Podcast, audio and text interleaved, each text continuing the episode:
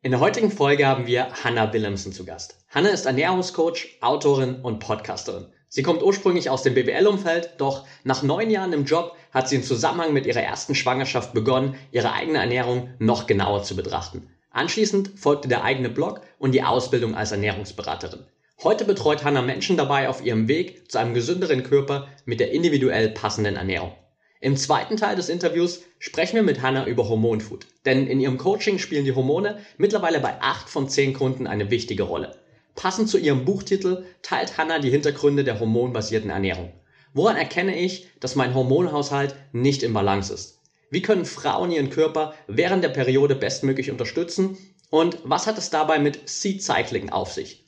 Was kannst du tun, um Hormonschwankungen zu vermeiden? Und warum sollten auch Männer mehr Wert auf ihren Hormonhaushalt legen?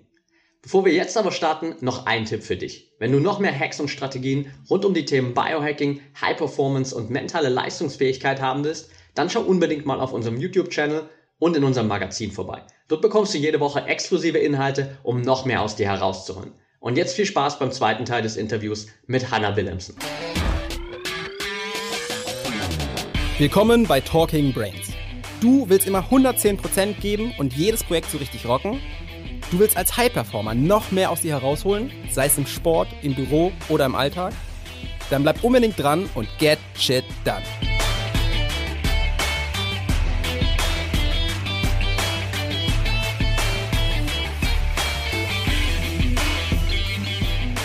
Ja, herzlich willkommen und welcome back bei Talking Brains in unserer Serie rund um die optimale Ernährung. Heute wieder mit der fantastischen Hannah Williamson und dem Thema ja, Hormone, Frauen oder weibliche Ernährung, Hormone ähm, oder auch Hormonfood, äh, wie, wie ich gerade gehört habe. Ein unglaublich wichtiges Thema, weil unsere Ernährung eben nicht nur ähm, ja, unser Gewicht beeinflusst, nicht nur die Psyche beeinflusst, sondern auch viel mehr einen direkten Einfluss auf unsere Hormone haben kann. Und darum geht es in der heutigen Folge. Zu dem Thema hast du auch ein Buch geschrieben. Genau. Ähm, ich habe mit einer Kollegin Julia Schulz, äh, Julia ist Hormoncoach also hat sich auf die weiblichen Geschlechtshormone spezialisiert. Ähm, wir haben zusammen ein Buch herausgebracht, was Hormonfood heißt. Das heißt, äh, die richtige Ernährung für deine Hormone. Das ist, ähm, das Buch hat einen Wissensteil, wo es quasi allgemein nochmal ähm, um gesunde Ernährung geht ähm, und auch um den weiblichen Zyklus. Was passiert da eigentlich? Ähm, der Wissensteil ist relativ kurz, aber knackig. Da geht es auch so ein bisschen um Ernährung äh, bei, im Sport oder halt auch in Schwangerschaft und Stillzeit. Und äh, der Hauptteil ist ein zwei Wochen Ernährungsplan mit Rezepten. Und ähm, das Buch ist saisonal, das heißt, es gibt ähm, eine Herbst-Edition, jetzt gibt es die, aktuell die Winter-Edition. Wir arbeiten gerade an der Frühlings-Edition, dann wird es noch eine Sommer-Edition geben. Und das ist einfach, ähm, viele wissen zwar, wie sie sich vielleicht ernähren sollen, aber haben die Schwierigkeit, das umzusetzen. Und wir haben halt versucht, mit ähm, saisonalen und vor allem auch regionalen Produkten relativ einfache Rezepte zu entwickeln, die einfach die Hormonbalance unterstützen mhm. und ähm, wo wir zusätzlich einfach nochmal so ein Lebensmittel verwenden, ähm, die einfach die, die Hormonproduktion unterstützen und so weiter. Und ähm, ich hätte es nicht gedacht, aber es kommt sehr, sehr gut an. Schön. und äh, der Bedarf ist groß. Ähm, ich muss sagen, ich hatte, ich persönlich hatte nie Hormonprobleme. Äh, selbst als ich noch Leistungssport gemacht habe, mein Hormonsystem ist ziemlich stabil. Mhm. Ähm, aber ich sehe es in meinen Coachings, dass sehr, sehr viele Frauen Probleme mit ihren Hormonen haben. Und ich hatte das so ganz lange dadurch, dass ich selber nie Probleme damit hatte, nie auf dem Schirm. Und durch die Zusammenarbeit mit Julia und dadurch, dass es natürlich jetzt auch äh, immer wieder Thema an meinen Coachings ist, bin ich echt überrascht, wie viele Frauen eigentlich Hormonprobleme haben. Und, ähm, wie, viel, wie viel ungefähr von, von zehn Frauen, die bei dem Coaching sind? Acht. Acht. Bestimmt, wow. ja. Ähm, teilweise ohne, dass sie es wissen. Also ähm, ich finde es gut, dass also gerade auf Instagram wird das, diese, wird das Thema auch immer größer und die Frauen fangen an, mehr darüber zu sprechen. Und, ähm, und das finde ich gut, weil ähm, ich glaube auch so dieser, früher war es halt so normal, dass man halt die Pille genommen hat und dann hast du natürlich irgendwie auch keine Hormonprobleme, weil sich da so ein, ähm, so ein externes Hormonsystem quasi über den Körper legt und dann Kontrolle übernimmt kon quasi. Ne? Kontrolle ne? übernimmt. Ähm, und äh, man dann dadurch ja gar nicht weiß, ob irgendwie alles richtig läuft. Und mittlerweile gibt es ja diese ähm, Bewegung gegen die Pille, die ich tatsächlich auch unterstütze, weil halt einfach ne, das natürlich nicht so gesund ist für den Körper, diese chemischen Stoffe. Ähm, und sich viele Frauen einfach viel mehr mit, ihren, äh, mit ihrem eigenen Körper dadurch auseinandersetzen, auch mit dem eigenen Zyklus und auch viel besseres Bewusstsein für ihren Körper dadurch entwickeln. Und ähm, das ähm, tatsächlich ein großes Thema ist und auch ein sehr breites Thema, weil, wenn man jetzt überlegt, dass viele Frauen auch unter PMS leiden mhm. ähm, und der Arbeitgeber das aber, also das, welche Frau sagt zu mir Arbeitgeber, sorry, ich habe jetzt äh, PMS und kann jetzt nicht zur Arbeit kommen. Habe ich ehrlich gesagt noch nie gehört. Also ich kriege das ein, zweimal, aber es denkt vielleicht auch daran, dass wir hier bei, hier bei Brain Effect ganz oft damit beschäftigen ja. halt. Ne? Und äh, dadurch, glaube ich, die Akzeptanz bei mir auch ein bisschen höher ist halt, ja. ja. Aber in, in der Tat, ich, ich stelle mir das, ähm, stell mir das herausfordernd vor. Ja. Ähm, du, du hast es gerade angesprochen. Ähm, viele Frauen wissen gar nicht, dass sie eigentlich Hormonprobleme haben.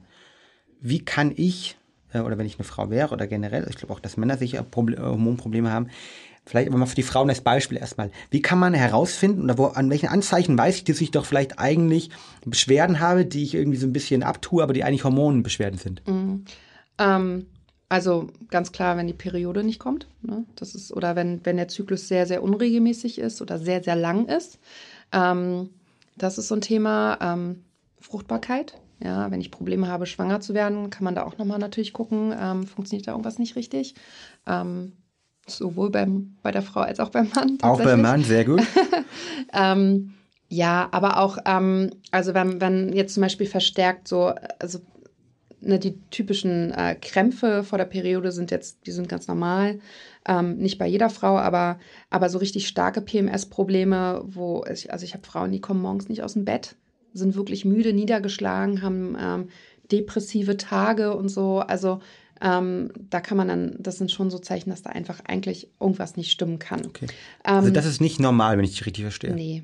Okay. Also es gibt natürlich, ne, jeder Mensch ist anders und äh, jede Frau empfindet das, hat ein anderes Schmerzempfinden und ähm, empfindet sowas unterschiedlich, aber wenn es tatsächlich so schlimm ist, dass du deinen Alltag nicht mehr bestreiten kannst, dann ist das nicht normal.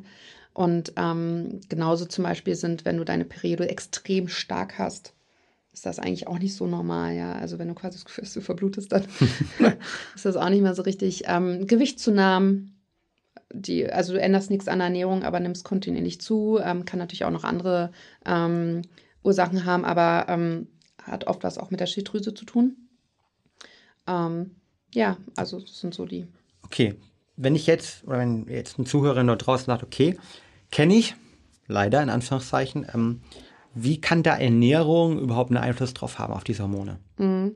Ähm, also Hormone, ich fange mal ein bisschen weiter vorne an. Ähm, ich finde, der Körper muss als ganzes System gesehen werden und nicht als einzelne Komponenten. Und Hormone sind ja im Endeffekt Botenstoffe und es ist eine Kette. Das heißt, wenn das eine Hormon nicht richtig da ist und den Boten, also die Information nicht weitergeben kann, dann funktioniert der Rest der Kette auch nicht mehr. Und Hormone, Hormon und Darm ist eine, ist eine starke Verbindung. Hormone und Gehirn, Hormone und Emotionen.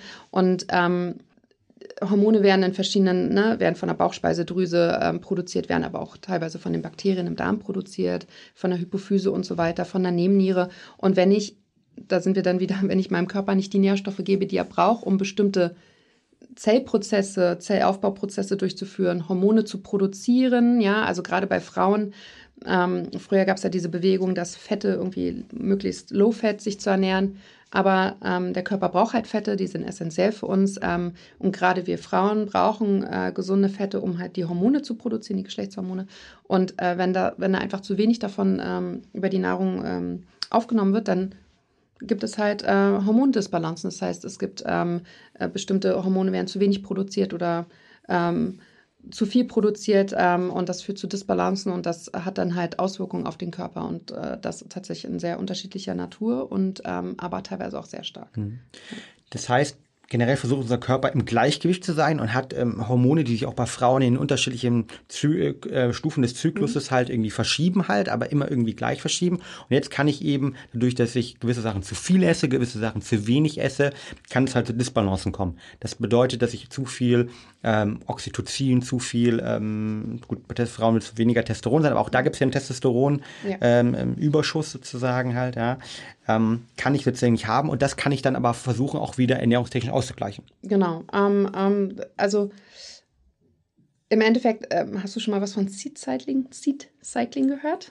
Ähm, ich äh, glaube es zu wissen, also meine Hypothese wäre, äh, gewisse ähm, Seeds, also ja. quasi gewisse, ähm, auf Deutsch Seeds heißt Samen, Samen genau, gewisse Samen, also ähm, äh, Nüsse, äh, Nüsse ja. Samen etc. zu gewissen Stages im Zyklus halt, genau. weil die richtigen Hormone enthalten. Genau, ähm, weil die quasi die Hormonproduktion ähm, also die Östrogenproduktion zum, zum Beispiel und die Progesteronproduktion ja. unterstützen. Und ja. das ist wissenschaftlich noch nicht wirklich belegt. Also es gibt, ähm, die wissenschaftliche Lage ist da noch relativ unklar. Mhm. Ähm, aber es gibt tatsächlich viele Frauen, bei denen das sehr, sehr gut funktioniert. Und im Endeffekt sind es da natürlich, weil Samen und Saaten enthalten gesunde ja. Fette. Ja. Unterstütze deinen Körper und die Hormonproduktion durch ja. gesunde Fette. Und ähm, zum Beispiel, ich glaube, ich habe es jetzt nicht mehr ganz im Kopf, aber Leinsamen sind zum Beispiel in der ersten Phase des Zyklus, Sonnenblumenkerne. Ähm, und die, da reicht einfach ein Esslöffel am Tag von, mhm. die du mit in dein Müsli tust oder mhm. irgendwie so snackst. Mhm. Und das hat, allein das hat schon, also ich würde sagen, bei 50 Prozent der Frauen funktioniert das schon mhm. und funktioniert auch gut. Ähm, die B-Vitamine sind da auch ähm, äh, bei der Hormonproduktion äh, ziemlich wichtig. Ähm, Gerade so bei PMS-Problemen mhm. kann man viel machen. Vitamine allgemein äh, super wichtig. Vitamin was, E, was Vitamin C. Was genau, was welche Vitamine und welche Ernährung empfiehlst du dann bei PMS-Problemen? Ähm, also im Endeffekt empfehle ich grundsätzlich immer eine natürliche, ausgewogene Ernährung. Ähm, ist natürlich jetzt eben selbst überlassen, ob er sich vegetarisch, vegan, flexi, was auch immer ernährt. Ähm, trotzdem sollte darauf geachtet werden, dass die wichtigsten Nährstoffe, ähm, die Mikronährstoffe und Makronährstoffe einfach in genügender Menge zu sich genommen wird. Und wenn man das nicht über die Lebensmittel macht, dann halt als Supplementierung. Ähm, es gibt natürlich auch sowas wie Ashwagandha, was helfen kann. Mhm. Ähm, Stress ist ein großes Thema, ja. ähm, auch bei Hormonen. Auch ähm, der, das Cortisol-Level, ne? am Morgen ist das eigentlich am höchsten, äh, am, am Abend dann eher am niedrigsten. Auch das kann komplett umgekehrt sein durch bestimmte Lifestyle, durch einen Lifestyle, ähm, Stressmanagement. Also Stress ist eigentlich so die, äh, die neue Hauptkrankheit der Bevölkerung, sage ich mhm. immer. Ähm, auch da kenne ich kaum jemanden, der nicht unter Stress leidet und wo Stress sich nicht tatsächlich auch auf, auf, auf die Gesundheit auswirkt. Ähm, das heißt, Stressmanagement ist, ähm, ist auch ein wichtiger Punkt bei Hormonen. Ähm, und da können dann auch solche Sachen wie Ashwagandha oder so oder Kräutermittel aus, aus, aus, aus dem Ayurveda-Bereich helfen oder TCM. Mhm. Ähm, ja. Gerade Ashwagandha ist ein Riesentrend. Äh, wir haben es ja auch in einigen von unseren Produkten drin und ich merke, äh, wir kriegen unglaublich viele Anfragen. Und der Hauptgrund ist auch, ähm, dieses Jahr zum ersten Mal, 2020, war Stress, also die Reduktion von Stress, der Neujahrsvorsatz schlechthin. Also nicht mehr abnehmen, nicht mehr rauchen, nicht mehr weniger trinken, sondern Stressreduktion. Und das passt ganz gut zusammen mit einer ähm, DRK-Gesundheitsstudie, die gerade rauskam 2019, dass 65 Prozent aller Deutschen glauben, dass sie Burnout gefährdet sind. Ja. Also aber alle Arbeiter in Deutschland glauben, dass sie Burnout gefährdet sind, was ich krass finde halt, ja.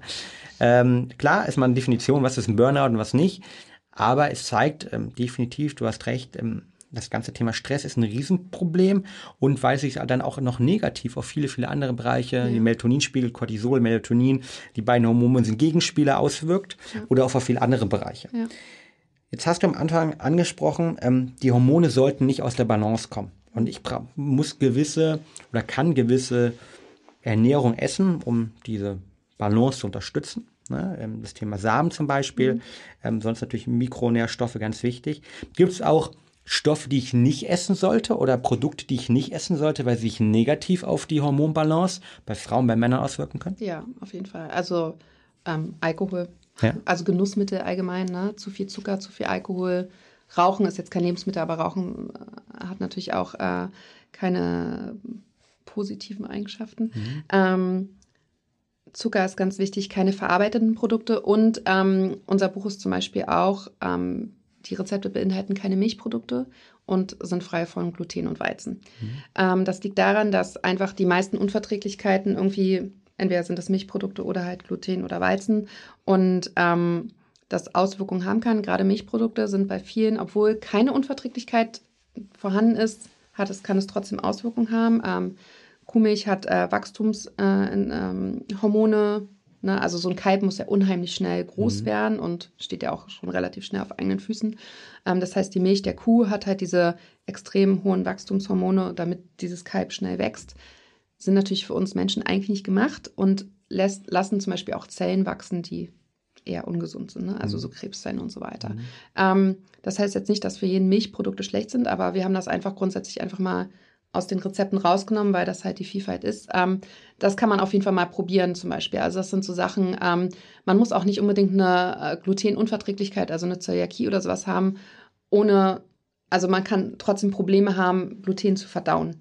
Ja, und das merkt man schon. Das heißt, ähm, es macht schon Sinn, wenn man merkt, dass man äh, Hormondisbalancen hat, dass man einfach sowas wie Zucker weglässt, Alkohol weglässt, ähm, sich Stressmanagement betreibt, aber auch mal Gluten und äh, Milchprodukte weglässt, um einfach mal dem Körper es möglichst einfach zu machen. Ja, und automatisch steigt dadurch die Aufnahme zum Beispiel von Gemüse und Obst meistens und auch die Vielfalt von Gemüse und Obst und gerade Gemüse, Obst, auch Hülsenfrüchte, wenn man sie gut verträgt, sind halt unheimliche Nährstoffbomben und unheimlich wichtig. Ähm, sekundären Pflanzenstoffe sind äh, zum Beispiel auch immer so, werden irgendwie fast nie genannt, sind aber super wichtig für uns und ähm, sind äh, an ganz vielen Enzymprozessen beteiligt und so weiter. Und ähm, das ist so, das, ja, das sind so die Lebensmittel, die man essen sollte und die, die, die man halt dann nicht essen sollte. Ja. ja. In der vorigen Episode äh, haben wir auch gesprochen, dass du äh, Leistungssportler an das Runbase äh, im Ernährungscoaching unterstützt und ähm, viele Leistungssportler gerade im, im Ausdauerbereich sagen Carbs, Carbs, Carbs, ich brauche meine Kohlenhydrate, ich brauche meinen Zucker, Zucker, Zucker. Warum ist denn Zucker schlecht für den Hormonspiegel, für die Hormonbalance?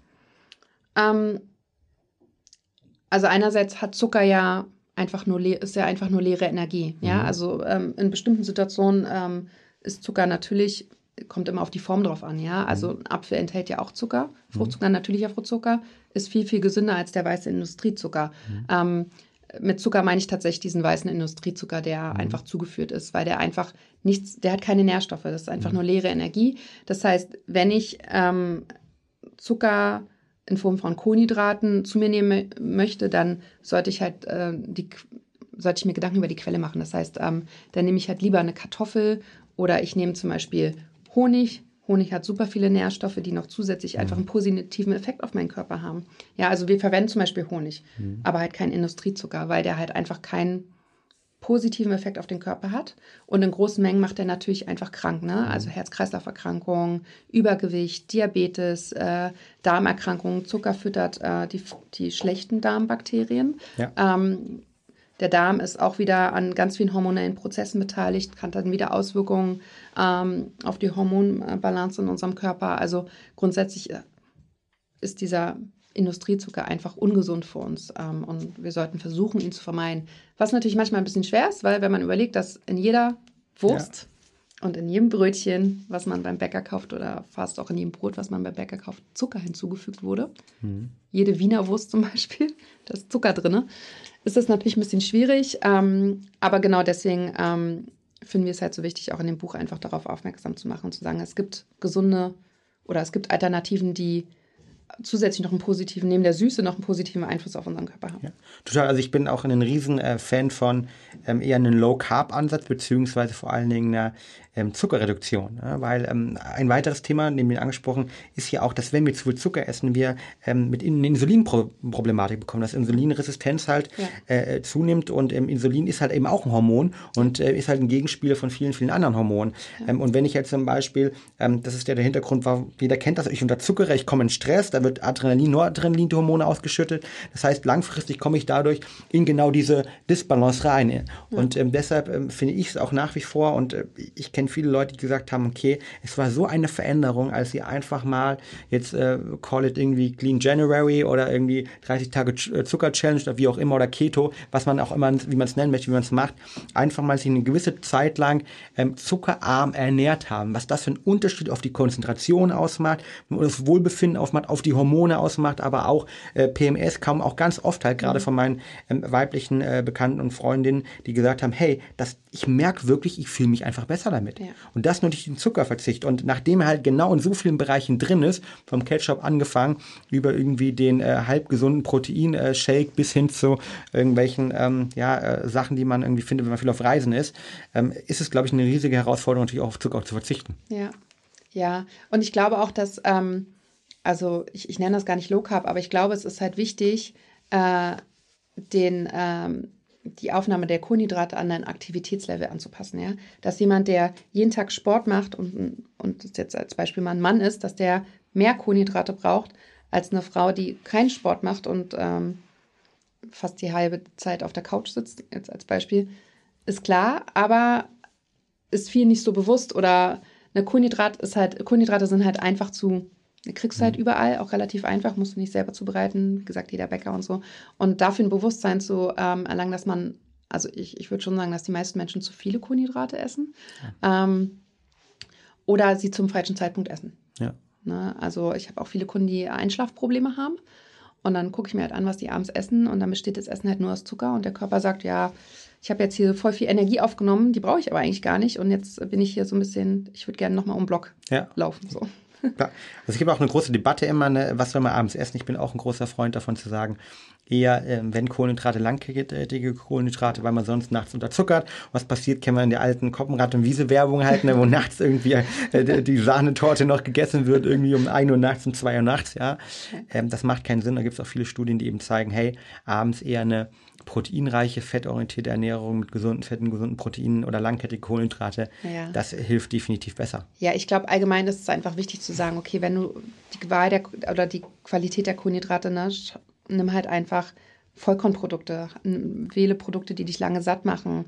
Ähm, dann, dann wirst du allgemein besser über den Tag kommen und hast dann halt auch nicht diese, ähm, dann ist dein Energielevel einfach auch konstant und du hast nicht diese Höhen und Tiefen und Blutzuckerschwankungen und mhm.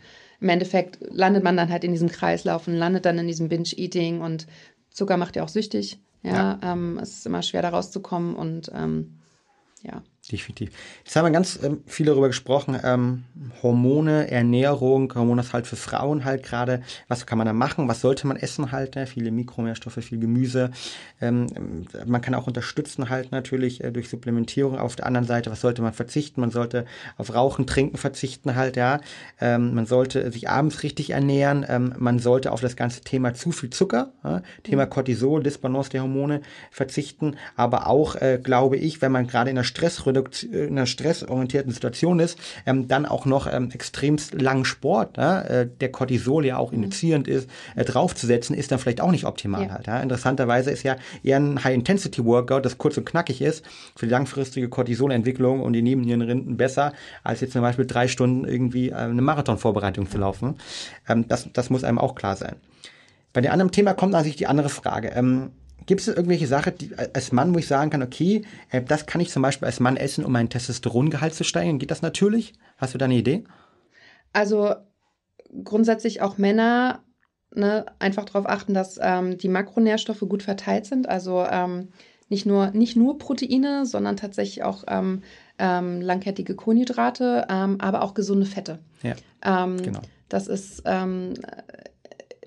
ich sehe es ähm, gerade bei Männern, auch die ähm, sportlich viel unterwegs sind, ähm, dass die sehr krassen ähm, Fokus auf Proteine haben und dann ganz oft diese, ähm, ganz oft Gemüse vergessen, mhm. aber ganz oft auch ähm, Kohlenhydrate geht dann noch so, aber ganz oft die Fette vergessen.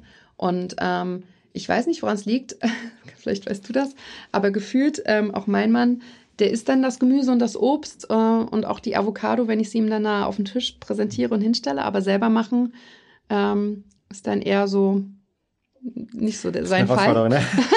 ich ja. weiß nicht, aber ähm, ja, also gesunde Fette auf jeden Fall. Ne? Ähm, gucken, dass man äh, diese Transfettsäuren weglässt und ähm, eher auf Olivenöl, Kokosöl, Avocado, Nüsse, Samen geht. Ähm, und äh, dann ähm, ist natürlich ähm, Schlaf ist mhm. natürlich auch ein wichtiger Punkt. Ähm, auch das, gerade Männer, die äh, beruflich äh, viel unter Stress stehen und bis in die Nacht hin arbeiten und so ein bisschen nicht den ähm, ihren natürlichen ähm, Schlafrhythmus beachten und ja.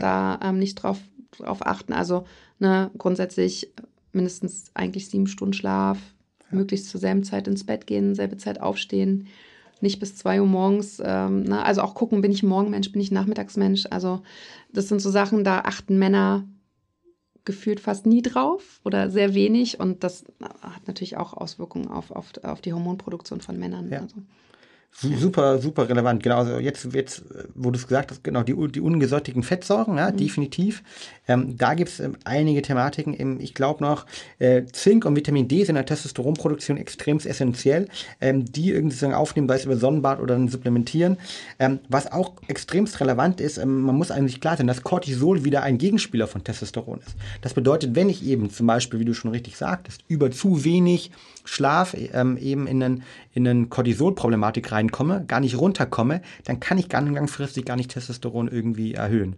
Und ähm, deshalb ist, ist das, glaube ich, eine richtig äh, gute Sache. Und ähm, ich bin gerade dabei, wieder intermittierend zu fasten. Mhm. Und auch da gibt es eine neue Studie, die ich vor ein paar Tagen gelesen habe, die, ähm, wo es darum ging, dass Testosteron, ich glaube, 60, 67 Prozent packen wir in die Shownotes die Studie rein, sich erhöht hat ähm, durch intermittierend Fasten pro mhm. Probanden. Ne? Weil es war eher eine kleine Studie, muss man fairerweise sagen, aber auch das ist, glaube ich, ein guter Punkt, ähm, um den Testosteronspiegel zu steigern oder beziehungsweise um halt einfach auch ein normales Testosteron-Östrogen-Gleichgewicht zu haben, ja. was ja bei Männern unglaublich resistent äh, wichtig ist.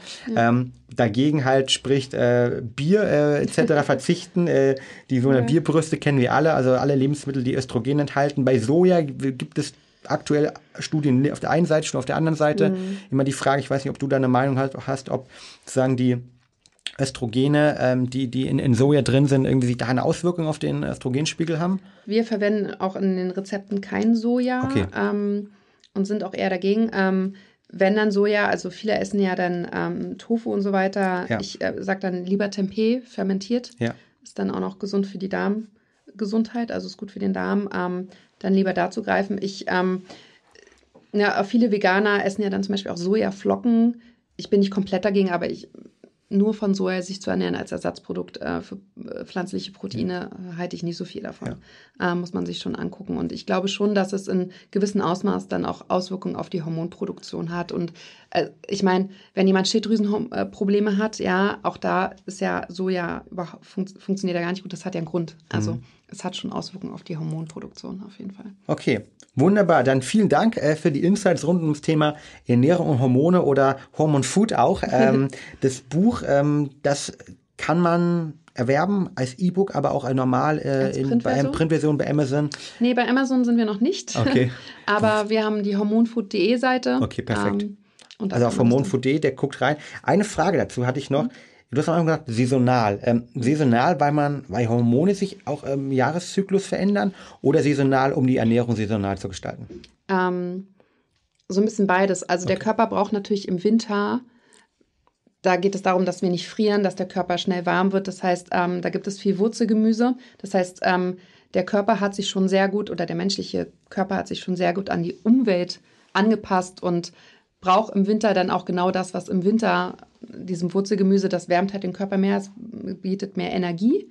Ähm, das, das passt schon ganz gut zusammen und deswegen ähm, finden wir, ähm, oder deswegen auch saisonal, einfach weil ähm, wenn, wenn man jetzt ähm, Exportware, also saisonal und regional gehört von zusammen, deswegen, weil ähm, wenn ich jetzt Exportware, wenn ich jetzt die Mango aus keine Ahnung wo esse, im Winter oder die, die Wassermelone, die kühlt mich halt, aber eigentlich braucht mein Körper Wärme.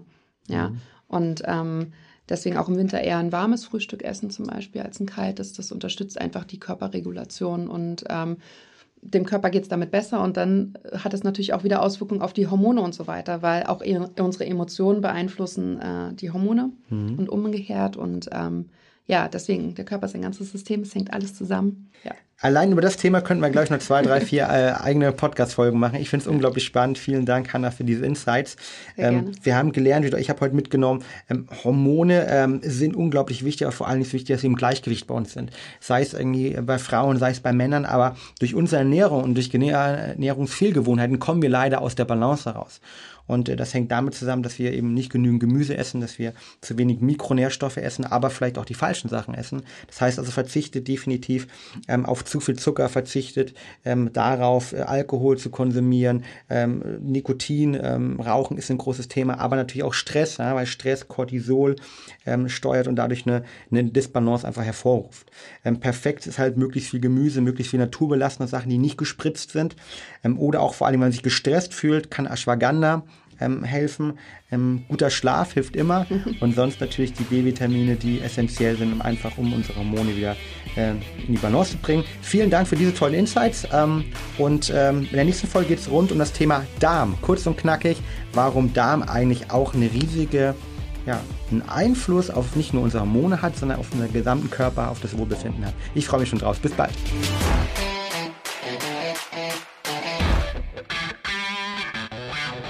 Und damit sind wir auch schon wieder am Ende der heutigen Folge angelangt. Wenn dir der Podcast hier gefällt, dann würden wir uns sehr über eine ehrliche 5-Sterne-Bewertung bei iTunes freuen. Teil die Folge natürlich gern mit deinen Freunden und lass uns wissen, welche Fragen oder Themenvorschläge du noch hast. Für noch mehr Content zum Thema mentale Leistungsfähigkeit folge uns gerne auf Social Media oder abonniere unseren YouTube-Kanal. Bei Facebook findest du uns unter @braineffect und bei Instagram unter @mybraineffect. Du willst dich mit Gleichgesinnten austauschen, deinen Erfahrungen zum Biohacking und mentaler Performance teilen und dich mit Experten wie Ernährungswissenschaftlern und Trainern connecten? Dann werde gern Teil unserer Mental Performance Community bei Facebook mit bereits mehr als 1000 Mitgliedern. Den Link dazu findest du in den Show Notes. Wir freuen uns schon, dich dort begrüßen zu können. Bis zum nächsten Mal und get shit done.